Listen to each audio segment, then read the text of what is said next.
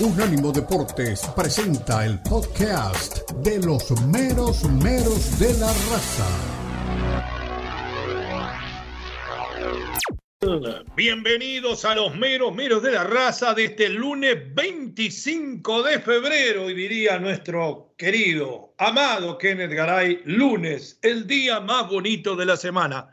Me imagino que siente lo mismo que yo por las mismas razones. Estamos llenos de información, llenos de análisis, llenos de fútbol, desde la actualización de la Copa Oro Femenil donde Estados Unidos se enfrenta a México, el destrozo que le hizo el Tri a República Dominicana, pasando por el Tigre Zorros, que la verdad son dos fieras que no mostraron los dientes. Gignac volvió al gol y Tigres a empatar. El León rugió con 10 y Baba respira entrenadores al borde de un ataque. ¿Recuerdan cuando le hablábamos de eso? Bueno, respira Baba, respira, respira Gerg, respira Nachito Ambriz, pero sufre nuestro queridísimo amigo Miguel Herrera y la verdad hay que reconocerlo, nosotros sufrimos con él. El que sufrió fue el Inter Miami, las Garzas. Fue enfrente de Los Ángeles Galaxy en su propio estadio cuando el partido se moría cuando ganaban los angelinos apareció. Llegó el Mesías, no bajó del cielo, pero rescató al Inter de caer en un partido muy chivo para el equipo del Tata. Aquí el análisis, hablando de chivos, Chivas de Cabo aplasta a las Pumas del Chino. ¿Qué pasa con la chinomanía? El clásico joven volvió a ser para el América. Las águilas levantan vuelo y frenan a la máquina. Se terminó el cuentito de Anselmi. Yo le sigo creyendo a Martín. Mexicanos en Europa, el Vasco salvó un punto, Memo atajó casi todo, pero se hunde la Salernitana, gana la Genoa y Vázquez es sustituido. Lozano juega en una goleada de siete goles, no convierte ni un gol, pero sí Pepi anotó de los México-americanos y de John marcó tres. El Chaquito titular vuelve a salir de cambio, seis partidos sin anotar en la Eredivisie y los rumores bajan de la tribuna el Barcelona volvió a la vida. Xavi resalta su decisión. Ya se olvidó de que estaba todo arreglado para el Madrid y dijo, vamos a pelear hasta el final. El Sevilla jugó bajo protesta, histérico los 22 jugadores. Tuvo que entrar Modric con un remate sidanesco. Le dio la victoria al líder en Inglaterra. Liverpool gana la Carabao Cup. Ajustada victoria ante el Chelsea en la Premier el City gana por poco y el Arsenal se florea y vuelve a golear. Con nosotros, me imagino que ya está por ahí, la viva voz del gol, nuestro queridísimo Omar Orlando Salazar, mi querido relator y amigo, bienvenido. ¿Qué le dejó el fin de semana? ¿Cómo le va? ¿Está el relator por ahí? Parece que no está mi querido relator. Arrancamos entonces nosotros con la guitarrita a decirles que eh, en lo que respecta a la selección femenil mexicana, viene de destrozar a República Dominicana, de marcarle ocho goles, pero esto no le alcanzó para ponerse primero en su grupo porque había empatado con Argentina. Recuerdan en aquel partido hermoso entre albicelestes y tricolores. Hasta ahora, las punteras de lo que es esta competición son Estados Unidos, Brasil y Canadá y llegó la hora de la verdad. México se enfrenta a Estados Unidos por la hegemonía en el norte. Habla Pedro López Ramos, el español, entrenador de la selección tricolor. Adelante, mi querido Johnny Morel, con la primera. Justo al acabar el partido estaba diciendo que que México es un país de, emociones fuertes. Pasas del cielo al infierno en, dos días y yo creo que nosotros somos los que tenemos que dar ese equilibrio. Eh, creo que ha salido un buen partido, pero todavía no tenemos nada que celebrar y tenemos que centrarnos en el siguiente rival, sobre todo recuperarnos lo mejor posible y también fortalecer cosas que salieron bien del primer día de Argentina. Yo creo que mi equipo no va a estar confiado, o sea, no, este resultado no le va a hacer más débil, eh, sino todo lo contrario, que saben que cada partido es una historia nueva y que este torneo es muy largo. Bien, Hasta ahí estaba entrenador de la selección mexicana y la pregunta es si le da a México para imponerse a los Estados Unidos. Un equipo que marca autoridad en el área, pero que además marca autoridad en el mundo. Todos sabemos lo que ha hecho Estados Unidos a nivel de Copas del Mundo. Es el máximo ganador, es prácticamente el creador de un deporte nuevo que para nosotros, cuando llegamos a este país hace treinta y pico de años, era el fútbol femenil.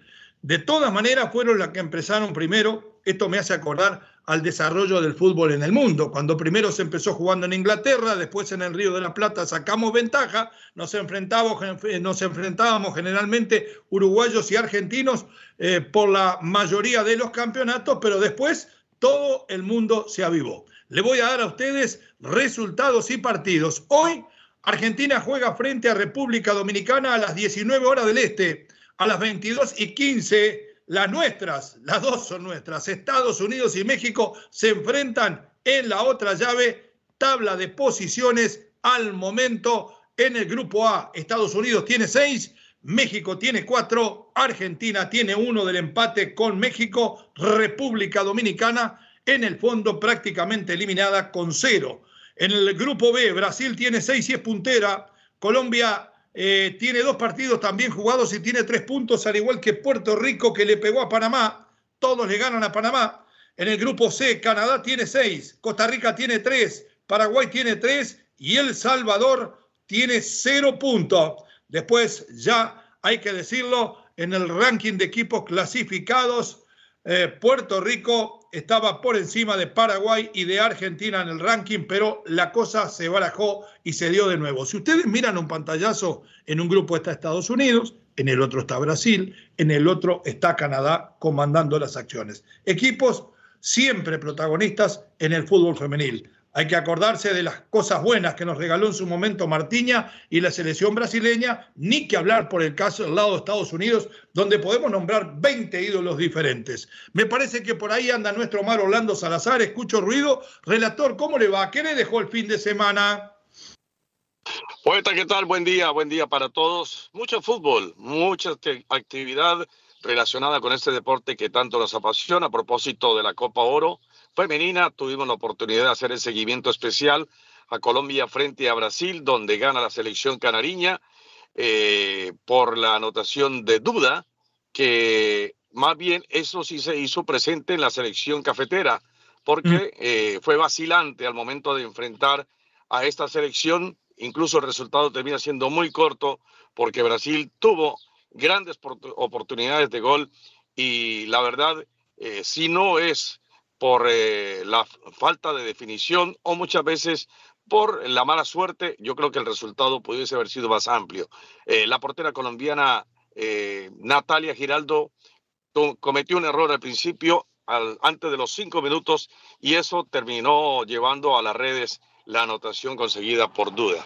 De todas maneras, Colombia creo que puede seguir haciendo buenas presentaciones como la que hizo contra Panamá, como lo ha hecho México, ya que usted lo ha mencionado, en esta selección contra la República Dominicana y ahora enfrenta a su similar de Argentina, que viene Estados con Estados Unidos eh, contra, exactamente, viene para enfrentar a Estados Unidos, que viene de ganarle a Argentina cuatro goles a cero. ¿Cómo sería la formación de Estados Unidos? Sería con Murphy, con Girma, Davinson, Dunn, eh, está también la chica Casey Short Kruger, eh, eh, Corbin Albert, Lavelle, Morgan, que es la gran estrella, Alex Morgan, también está Jaden Shaw y la otra gran figura, Trinity Rodman. Las tres chicas de adelante son realmente fenomenales en la de Estados Unidos. ¿Cómo jugaría México? Jugaría entonces con Barreras en el arco, Stephanie Barreras, traería a Luna, eh, Rebeca Bernal, Rodríguez Hernández, Nicolet Hernández. A su lado va a estar Ovalle, también Alexia Delgado, Kerla Nieto, también formará María Sánchez, Palacios y Diana Ordóñez. Once de cada uno, once de Estados Unidos, once de México para un gran enfrentamiento en el área de la CONCACAF. Y si se llegaran a encontrar en la cancha, me imagino que Morgan y Del Corral son las más conocidas. Muy bien, Pasamos por el fútbol femenil, estaremos pendientes hoy a la noche seguramente. Repasamos resultados que se dieron estos últimos fin de semana. Costa Rica le ganó El Salvador 2 a 0, Canadá, Paraguay 4 a 0, Colombia cayó frente a Brasil 1 a 0, Puerto Rico, bendito nene, le ganó a Panamá 2 a 1 y Estados Unidos goleó a Argentina 4 a 0. A lo que te truje Chencha, partido que era muy chivo por la Liga MX, Tigres sin su entrenador y recuerdan que yo les dije que no es lo mismo tener al estratega en la banca o no. El equipo de Tigres terminó empatando con el Atlas 1 a 1, un golazo de Gignac, un Gignac que ya no está 90 minutos y el empate que llegó de forma formidable también en el primer tiempo con un gol de otro partido de Márquez cuando se moría el primer tiempo por encima de un patón Guzmán que le voy a decir Omar cuando lo veo jugar con los pies, cuando lo veo cancherear con los rivales, está todo bárbaro. Pero ya cuando la pelota le pasa un poco lejos, me hace pensar en Miguel Herrera. ¿eh? Está quedando viejito el patón y no es un anciano. Lo mismo que Gignac. ¿Eh? 38 años tiene el patón y un año menos tiene Gignac. A la larga, usted sabe que no es por salvarlo en los malos momentos, vamos a tener que empezar a darle la razón al piojo. Hay varios que están viejitos, lo mismo el caso de Aquino, lo que pasa que vuelve hasta ahora ha hecho magia. ¿Comienza el fin de un ciclo del equipo de Tigres o seguimos confiando en que es el candidato número uno a ganar la liga, Omar? Yo creo que le aguanta por lo menos para una temporada más. Eh, yo creo que es cierto, la edad puede estar influenciada ya en algunos jugadores, comienza a marcar ya el declive, eh, por lo menos en el materia del rendimiento, pero uno no puede olvidar que este equipo tiene atrás también un buen técnico como Siboldi y que tiene un André Pierre Guignac, que tiene buenos jugadores, que quizá puede estar todavía sufriendo algo de lo que fue eh, la temporada pasada, que fue bastante exigente, pero igual creo que hay una inmensa confianza todavía en las huestes del cuadro felino para ir en pos de esa estrella que le fue esquiva. Eh, ante el equipo de las Águilas del la América. Ah, eh, Tigres tiene una formidable nómina y pienso que el partido fue muy parejo, sí, porque hay que darle mérito al Atlas, porque tuvo unas grandes atajadas de Camilo Vargas y porque además el equipo de los zorros en algún momento también tuvo buena administración de pelota. Muy bien, a ver qué piensa Miguel Flores, el hombre que se sentó en la banca en lugar de Robert Dante Siboldi de este empate uno a uno que todavía por ahora lo mantiene dentro de los que van directo a la liguilla. Adelante, mi querido Johnny. Eh, creo que nos han venido a apretar bien y nos hemos equivocado. Eh, esa es la realidad. Hoy nos cuesta el gol, cuando el partido creo que el primer tiempo estaba controlado con el gol, estábamos bien, estábamos eh, teniendo buena presión también, recuperamos balones en su campo, éramos no tan peligrosos porque tampoco tuvimos mucha llegada, pero estábamos en su cancha. Y empezando el segundo tiempo perdemos un balón eh, que nos cuesta el gol y ahí se empareja otra vez el, partido, sobre todo en la cuestión emocional. Y nosotros no pudimos eh, resolver, pero sí nos ha, nos ha, nos ha costado un poco el funcionamiento para sacar el balón más limpio.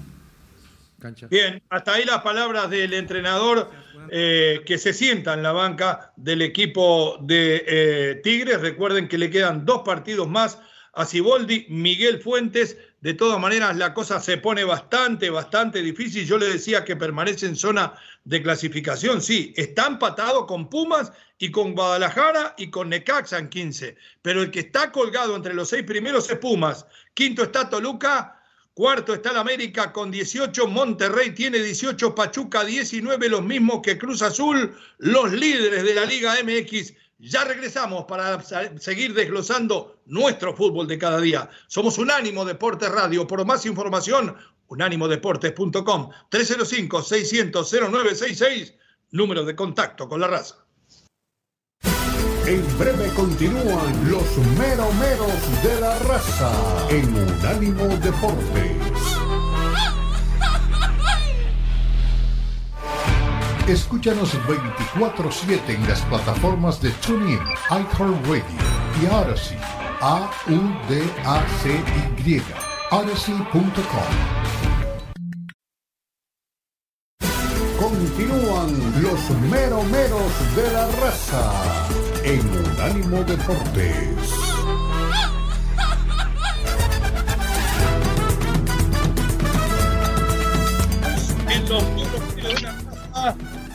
En Unánimo Deportes, en un ratito subimos a imágenes para que usted vea estos bellos rostros.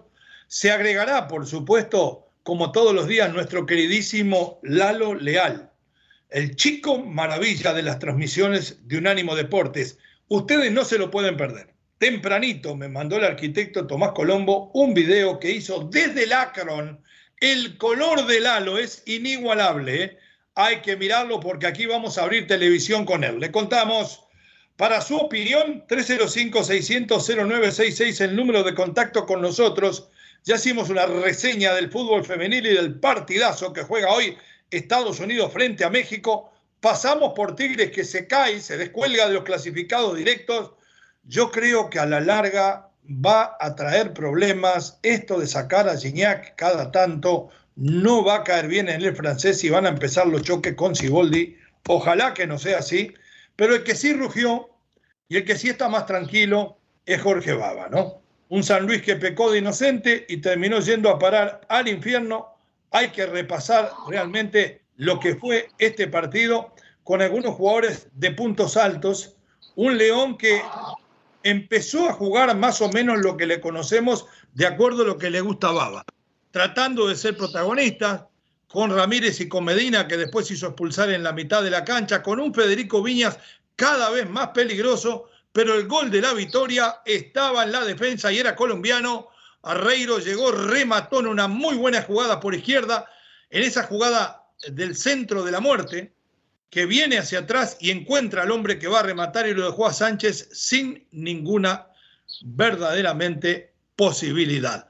Ha levantado el equipo de León, puede empezar a dormir tranquilo Jorge Baba, porque todavía le quedan partidos por el camino muy, pero muy difícil al ex técnico de Nacional, un equipo como León que recién consigue la tercera victoria de nueve, tiene eh, cinco partidos perdidos, eso es lo que lo liquida, o mata o muere, solamente uno empatado, y sabe qué le digo, eso pinta lo que yo conozco de Jorge Baba se ocupa muchísimo más en ir al ataque, en ir a buscar eh, anotar y cuando anota a seguir marcando al estilo, mejor estilo de Marcelo Bielsa, es el entrenador uruguayo más parecido a Bielsa, pero a veces cuando uno no sabe sostener el equilibrio, le facturan. Empieza a verse el León que esperamos, esto le da para recuperar la confianza, ganó 3 de 9, perdió 5 y empató 1, ¿Qué podemos esperar de este León que ayer se vio distinto? Inclusive volvió el famoso avioncito Ramírez a jugar después de mucho tiempo.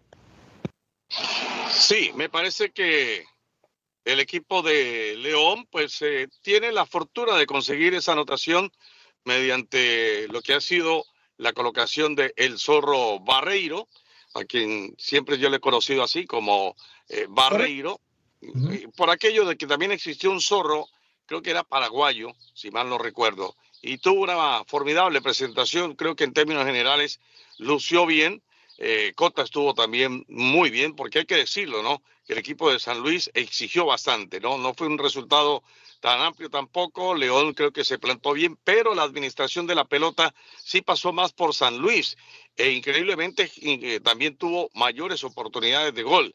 Pero yo creo que el temple de León al final sacó algo para que pudiese conseguir el resultado tan anhelado por parte de la Fiera. Lo de Viña fue bueno, me parece que sacó una buena calificación, lo mismo Alvarado. Eh, el medio campo creo que el más destacado fue Ramírez y atrás ni se diga lo de Barreiro y lo del arquero Rodolfo Cota. Perfecto, a ver qué dice Jorgito Baba, el técnico del León, que estaba prácticamente entre esa frase que nosotros desmenuzamos siempre, entrenadores al borde de un ataque. Suelte al uruguayo, a ver qué cuenta. Sin duda, más allá de, obviamente, contento con, con, la victoria, que era, era primordial. Sí, obviamente, la actitud creo que no, nunca estuvo de lado. Eh, hubieron formas, de repente, algunos partidos jugamos bien, otros no tanto, otros mal, pero creo que la, actitud no, no era no tan tela de juicio, ¿no? sí, pero sí, fue un partido sufrido a lo último, con muchas imponderables, donde el primer tiempo eh, hicimos una fase de juego muy bien, que presionar y no dejar al rival, lo hicimos muy bien, muy bien, nos jugó como rival, pero nos faltó juego en el primer tiempo. En el segundo seguimos insistiendo con esa presión, que nos dio rédito. Eh, anexamos lo que es el fútbol, bueno, después tuvo que obviamente cambiar un poco los planes, las formas con la expulsión, pero bueno, creo que el equipo se adaptó y, siguió siendo protagonista de repente con, un plan diferente que, teníamos, que era 11 contra 11, pero bueno, creo que el equipo se, dispuso bien, cambiaron las, estrategias, los jugadores lo llevaban de buena manera y, así todo con 10 con futbolistas creo que tuvimos muchas chances, eh, no sufrimos atrás, obviamente había un espacio que el rival lo, aprovechó muy bien por momentos, pero, pero bueno, nos quedamos con eso. Creo que en dos tiempos, tres tiempos te diría. El primer tiempo fue claro, contundente, que sí hicimos el plan de partido, sí presionamos, pero nos faltó juego. Agregamos el juego en el segundo tiempo y después, bueno, eh, por momentos también se vio juego que tuvimos 10 hombres, así que bueno, contento con, eso. La palabra de Jorge Baba, el entrenador uruguayo, ya hablamos de lo del León a mí, para mí le faltan muchas cosas a este equipo. Para mí hay posiciones donde no se reforzó bien y va a tener que primar muchísimo en Jorge Baba algo parecido a lo que está haciendo Almada con el equipo de Pachuca. El funcionamiento colectivo tendrá que estar por encima de las figuras. Hablando de figuras, al que le sobran figuras es a Monterrey. Si usted mira el equipo del Tan Ortiz en este repaso que hacemos de esta fecha de la liga, si usted mira por la cantidad de puntos perdidos, es el líder, porque tiene 18, los líderes tienen 19, pero tiene un partido menos que los demás. Un Monterrey que ha recuperado, nada menos que a Sergio Canales, la perla de la corona, que todos los partidos anda bien y en algunos hasta moja, como en el de este fin de semana. Brandon Vázquez, que lo trajeron para hacer olvidar al mellizo Funes Mori y lo está haciendo. Anotó el segundo. Y ni que hablar de Mesa, el chino Mesa anotó el tercero, fue muy superior a un equipo de Juárez que se hunde en el fondo y que amenaza en cualquier momento con ser un nuevo cambio de entrenador. Hablábamos del tema de, Tigres y lo poníamos entre los candidatos, pero que estaba un poco envejecido. Está más rejuvenecido que Tigres, es más candidato hoy Rayado de Monterrey que su enemigo de todas las horas, mi querido Mar. Bueno, podríamos decir que sí, porque tiene grandes. Bueno, entonces diga que sí, si puede decir que sí, diga. Si puede, hágalo. Yo cuando puedo lo hago. No. Ah, sí. No puedo siempre. Tiene a Berterame, tiene a Gallardo, tiene a Canales, tiene a Mesa que juegan muy bien. Estoy hablando de las individualidades que a la postre suman para lo que es el colectivo. Eh, allí atrás está un buen arquero como Andrada, tiene dos buenos eh, centrales como Moreno, me parece que Moreno atraviesa por un buen momento, lo mismo Guzmán. Es decir, el equipo como tal da para pensar que está para más, que está para ser campeón, para ser protagonista, que es lo que tiene que hacer eh, el, el, Tano, porque de lo contrario no se endoló, ya lo hemos dicho hasta el cansancio, el equipo y él particularmente perderían el examen y por ende su salida sería prácticamente efectiva. Por eso tiene que seguir avanzando, por eso tiene que liquidar cualquier rival que se le ponga por delante y en este caso fue Juárez. Perfecto, ¿qué dice el Tan Ortiz? Como siempre sobrio, eh, eh, arranca así, estoy seguro. Buenas noches para todos. Vamos con el Tan Ortiz. Si bien el rival de turno tuvo sus momentos, mi equipo siempre intenta ir a ¿eh? buscar el marcador. Eso es lo que más me gusta. Y después el rival juega también. Hubo situaciones que de estar de un 0 a 0 se podía haber abierto el marcador de, de, manera del, del, rival, porque tuvieron una ocasión que justo Víctor corta una jugada esencial. Pero bueno, el que no arriesga no gana. Vamos de este lado, nombre y medio y después. Profesor, eh, Claro Sports. Eh, tú estuviste en la situación de Mauricio, ¿no? Un técnico que viene de fuera, que nunca había dirigido primera división eh, en, en, México. ¿Cómo fue plantear este, este, este partido pensando en que es un, es un entrenador que solo había dirigido uno de los jugadores de, de la plantilla de Bravos? ¿Cómo planteaste este, este, partido? ¿Cómo te lo imaginabas antes de, de arrancar? Sí, eh, buenas noches. Eh, la situación que quizás hoy atraviesa esas eh, Bravos con respecto a lo Habla de Mauricio Barbieri, el técnico brasileño de Juárez. Con la llegada de un nuevo entrenador eh, va a tener trabajo porque no es fácil eh, armar y poder convencer a los jugadores de lo que venía haciendo el entrenador anterior y de lo que sucedió. Tiene una tarea bastante difícil en lo psicológico, pero bueno, es lo que le tocó, le, le, le decía lo mejor, le dije que Obviamente lo había visto en Vasco, que me gustaba su equipo, pero tiene que trabajar. Y esa es. De Vasco a Juárez, se habla plata en el fútbol mexicano. Un momento que donde tiene que trabajar. Por favor, señor. Fernando, buenas noches. Última. Con resultado, tu equipo se mantiene invicto y por los resultados es evidente que va a estar en la liguilla. ¿Cómo en lo personal gestionar o, cómo trabajar de cara a lo que vendrá tanto con el plantel y eh, con tu experiencia personal en esta fase que ha sido difícil de tu carrera? Sí, ¿qué tal? Buenas noches. Eh, el día a día. No, no, no pienso del más allá. No soy un entrenador que en mi cabeza gira el invicto y de estar en las primeras posiciones. Estar en el día a día nos va a llevar a trabajar mejor, el día a día nos va a llevar a corregir e insistir en lo que uno quiere, se ve reflejado, pero hoy no estamos en, en, una situación para pensar si en liguilla podemos hacer algo diferente de lo que veníamos haciendo. No, hoy tenemos un día de descanso, el domingo preparar el partido de, del miércoles contra Tijuana, que va a ser difícil. Perfecto, hasta ahí estaba Dan Ortiz, y hay algo que decir, Omar, ¿eh? Yo sé que tiene un plantelazo, pero en las buenas y en las malas ha mantenido siempre la sobriedad. Y es un tipo que cuando le va mal, hasta le cuesta declarar, como que se pone nervioso, pero cuando las cosas están bien, nunca se agranda el Tano. ¿eh? Tiene un equilibrio realmente emocional que me parece que se lo transmite a sus equipos. Es más, yo le diría hoy que para mí Monterrey es el candidato número uno a ganar la liguilla. Eh, yo discrepo. Eh, me parece que el candidato número uno sigue siendo el América. Si es por rendimiento, si es por presentación, uno tendría que hablar del buen juego del Necaxa, pero obviamente el plantel ya comienza también a jugar un papel preponderante y en eso sí termina ganando el América. Y si por plantel lo vamos, me parece que sí, Rayado de Monterrey tiene grandes aspiraciones. Por eso le digo yo que si no sale campeón, dado el plantel más caro incluso de Sudamérica y de toda América eh, y de acá del norte y de centro, me parece que eh, tendría todo para salir el Tan Ortiz. ¿Se da cuenta Mauricio Barbieri, Omar, lo que yo decía no se debe hacer encima de las declaraciones del Tano? El hombre de Vasco da Gama fue entrenador de Vasco da Gama. En Brasil se paga muchísimo, claro que no le fue bien del todo, pero de Vasco da Gama usted dice, si va a venir a México, viene a América, viene a Chivas, viene a Pumas, viene a Cruz Azul, viene a Pachuca o a León a Juárez, ¿eh? Y yo sé que Juárez tiene plata y la deben haber invertido para salvarse de la multa.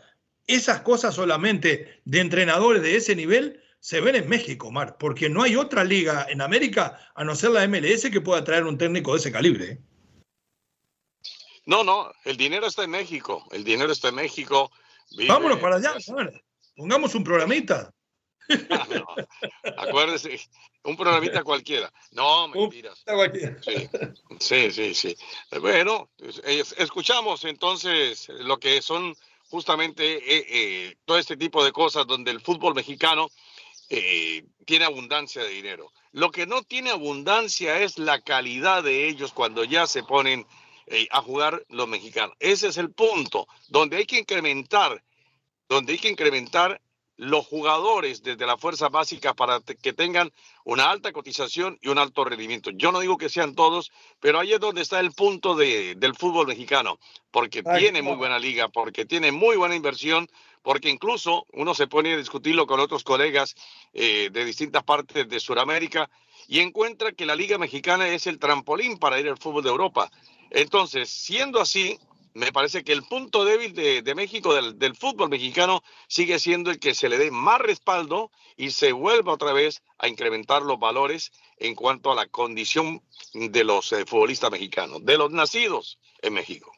Deberían traer más formadores del Río de la Plata, de Brasil, de todos esos lados, este, hasta de Ecuador. Mire lo que hace Independiente del Valle, que técnicos de primera. Pausa. Entrenadores al borde de un ataque y además Messi, el Mesías, salvó a las garzas. Ya volvemos en Unánimo, ya volvemos en los meromeros de la raza. En breve continúan los meromeros de la raza en Unánimo Deportes.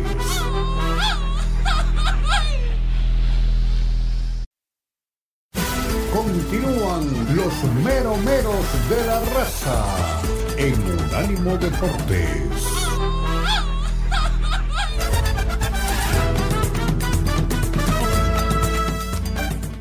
En Unánimo Deporte Radio, mero mero de la raza. 305-600-0966 el número de contacto con nosotros, pero además le recomiendo, vaya a nuestra plataforma unánimodeportes.com, ahí usted encontrará todos eh, los artículos de la pluma maestra de la masía que tenemos, más una cantidad de podcast con hombres del conocimiento y la veteranía periodística, por supuesto personal no, porque todavía hay mucha juventud, como don Ricardo Mayorga, como el mismo Lalo Leal, como Omar Orlando Salazar y tantos otros, y uno que en mi caso estoy entre las plumas de la masía, ¿no? porque soy más joven que ellos como dos días. Eh, de esa manera usted podrá estar al tanto y además conocer los análisis que son muy, pero muy jugosos. Nosotros hemos creado un segmento que se llama Entrenadores al borde de un ataque. ¿Por qué? Porque decimos que esto la mayor parte es culpa de los dirigentes que hacen la plancha, que no quieren gastar en buenos planteles, entonces traen un buen entrenador pensando de que este va a ser magia y pierde y lo echan. Ya cambió Juárez, en cualquier momento cambia Puebla, en cualquier momento cambia Tijuana, cambia Mazatlán, ya cambió Santos y en cualquier momento podría cambiar hasta San Luis. Estamos hablando de seis o siete entrenadores amenazados porque Mauro Gerg respiró, porque ya cambió Santos y el que ingresó Nacho Ambriz terminó sacando su primer buen resultado y de esta manera está tranquilo. Pero hay otros que no duermen tan tranquilos por los resultados que han obtenido y lo digo más precisamente en este caso por entrenadores como el caso del entrenador del Puebla, que en su casa, en la Angelópolis, termina salvando a Gerg y termina condenando prácticamente a Carvajal. Escuchemos al técnico de Puebla a ver su tono de voz, si realmente está entregado o si todavía se puede terminar salvando uno de los pocos técnicos mexicanos en actividad en primera, el señor Ricardo Carvajal. Vamos, mi querido Johnny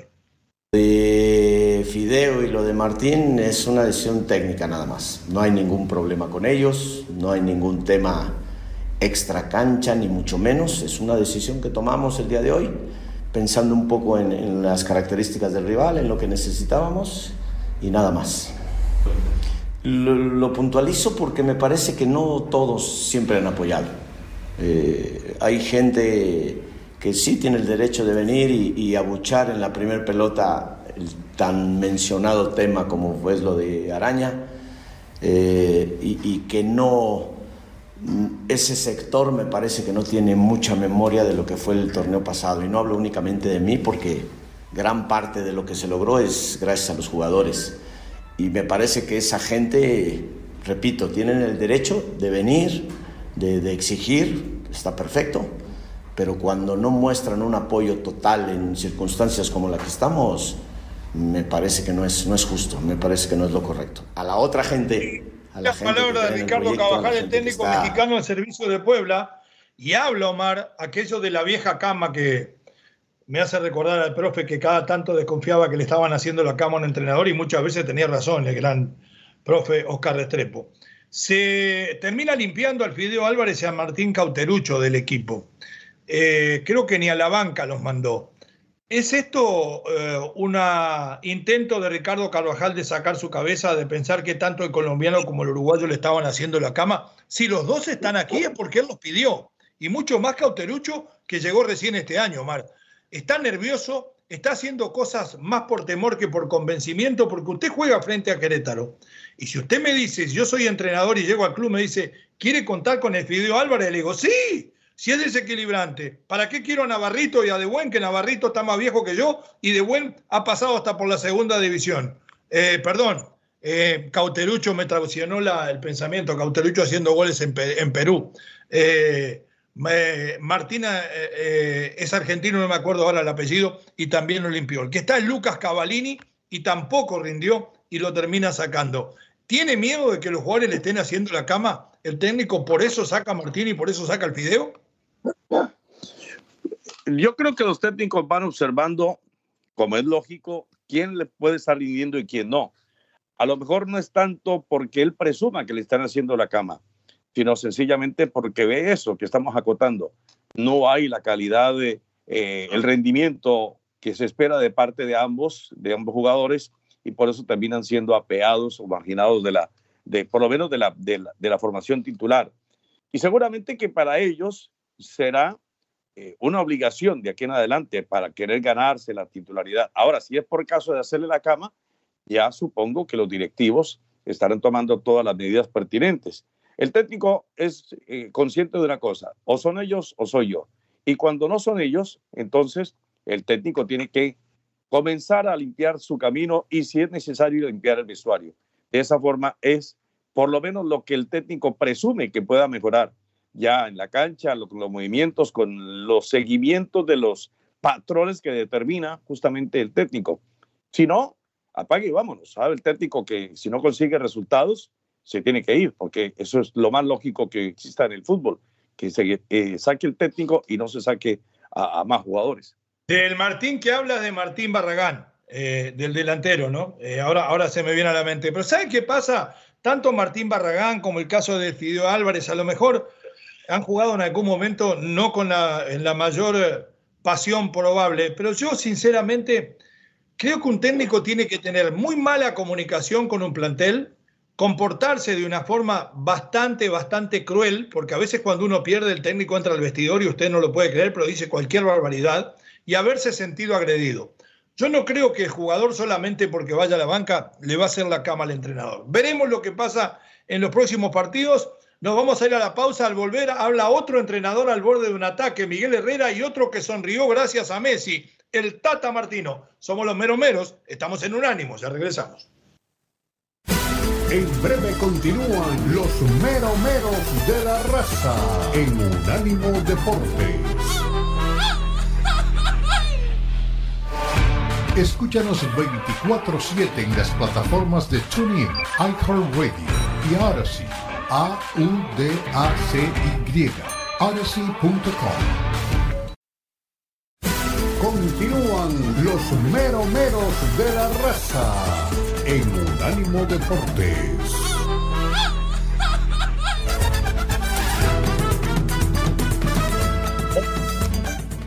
Regresamos.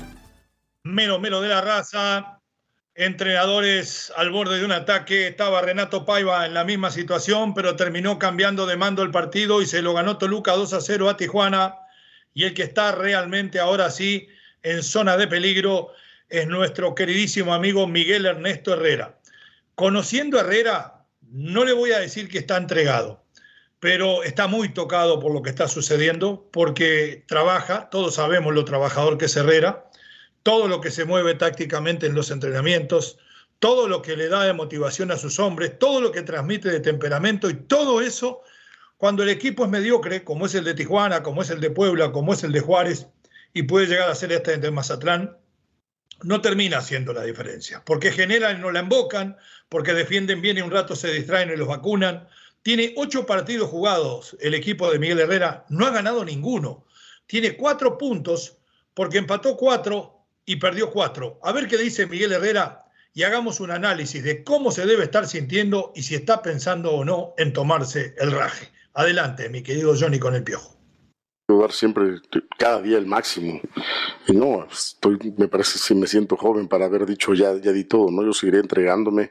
El trabajo día con día lo hacemos, se habla en el vestidor. Bueno, pues nos tocará tener un poquito más de suerte, ¿no? Esta semana en los primeros se nos lesiona en el interescuadra Efra, que venía muy bien, que venía haciendo las cosas bien, y hoy Titi, ¿no? Arrancando, que son los dos jugadores que me parece que habían tenido un muy buen partido el pasado, y no terminas contando con ellos, ¿no? Y las oportunidades que tenemos no estamos siendo certeros, ¿no? No estamos siendo concretos, porque si bien Toluca tuvo más, mayor tiempo la pelota, generamos en los últimos minutos oportunidades claras, enfrente del arco nos tardamos en patear, los remates van para afuera, cuando estamos enfrente del arco, ¿no?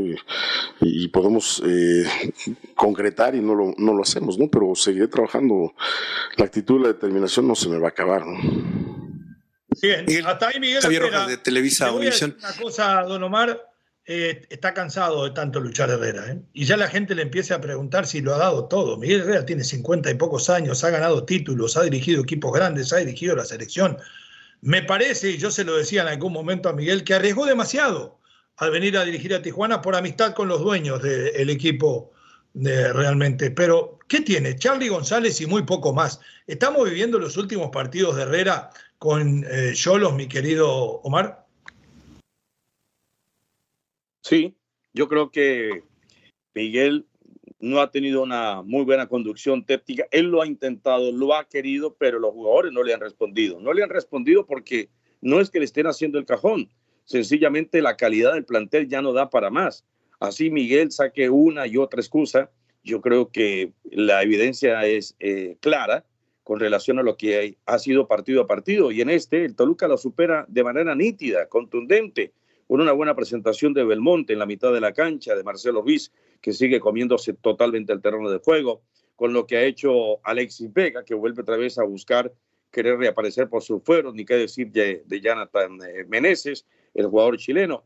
En cambio... Es un de Meneses, ¿eh? Sí, en cambio, en Tijuana uno encuentra que el rendimiento no pasa en una calificación de tres.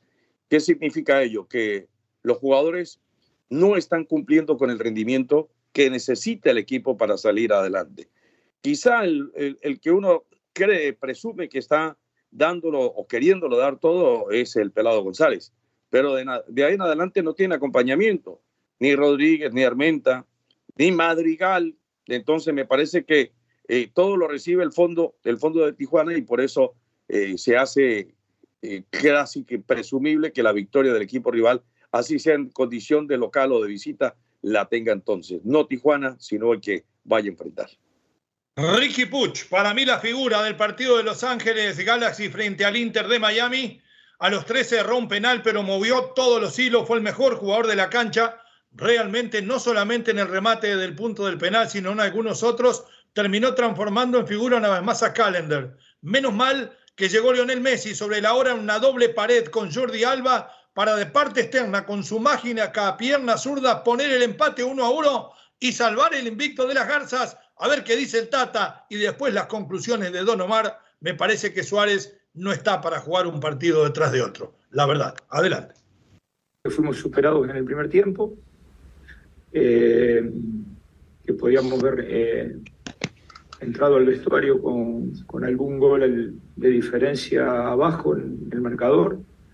Creo que en el segundo tiempo lo jugamos mejor, tuvimos chances. Eh, el rival empató, empató no, hizo el gol en una jugada de, contragolpe que nos tomó incluso en inferioridad numérica, pero después tuvimos personalidad para seguir buscando y, llegamos bien al empate, como vos decís, con, con una genialidad de Leo. Gracias por el tiempo. Eh, ¿Qué te parece del ambiente? El ambiente, sí. Y siempre que venimos a Los Ángeles, a uno u otro estadio, el ambiente es fabuloso. ¿Detrás? Pato, una pregunta sobre Luis Suárez. Eh, ¿Cómo lo ha visto eh, entregarse después en el equipo? ¿Crees que él está un poco difícil encontrarse con el equipo o cómo lo ves pues, en, esos, en esos partidos? No, me parece que hoy en, general a todo, a todo el equipo, no solamente a Luis, nos tocó jugar un, primer tiempo flojo.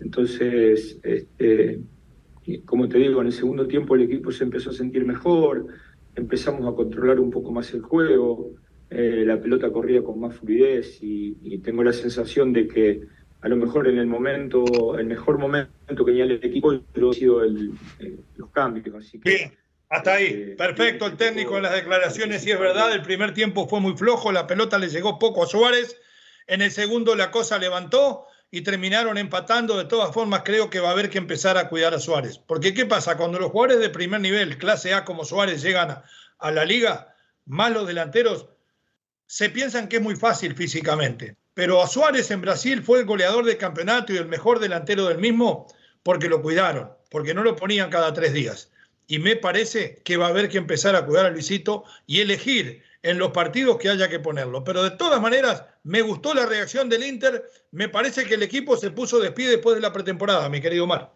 Sí, de a poco ha ido buscando ponerse en la forma ya dentro del torneo. Primer gol de Messi, la calificación para Lionel eh, bastante buena. Y me parece que lo de Suárez hay que esperarlo un poquito más. Bien lo de Taylor, me gusta el acompañamiento, lo de Sergio Busquets en la mitad de la cancha también eh, gigante. Lo de Jordi Alba 3 que saca buena. una barbaridad lo de Calender, ¿eh? Sí, la posición de la pelota sí fue mucho más del equipo del Galaxy de Los Ángeles. Creo que incluso hasta mereció la victoria, pero bien por el Inter porque al final termina eh, consiguiendo la igualdad. Hay que decir, sí, eh, que con el, al final del partido, le saludo para Ricardo Pi, de parte de los jugadores eh, de, que lo conocen, ¿no? Como el caso de Busquets, como el caso de Jordi Alba, de Lionel Messi. Eh, fue fusivo realmente ese saludo y quedó para la posteridad. Eh, creo que lo de Ricardo Puig va, va, va bien en el conjunto galáctico y seguramente que va a rendir mucho más. Perfecto, nos vamos a la pausa. Volvemos en imágenes con Omar Orlando Salazar, con Lalo Leal en los meros meros de la raza. 305-600-0966, el número de contacto con nosotros. Unánimodeportes.com para información, artículos, podcasts y programas. Ya regresamos. Continúan los meros meros de la raza en Unánimo Deportes.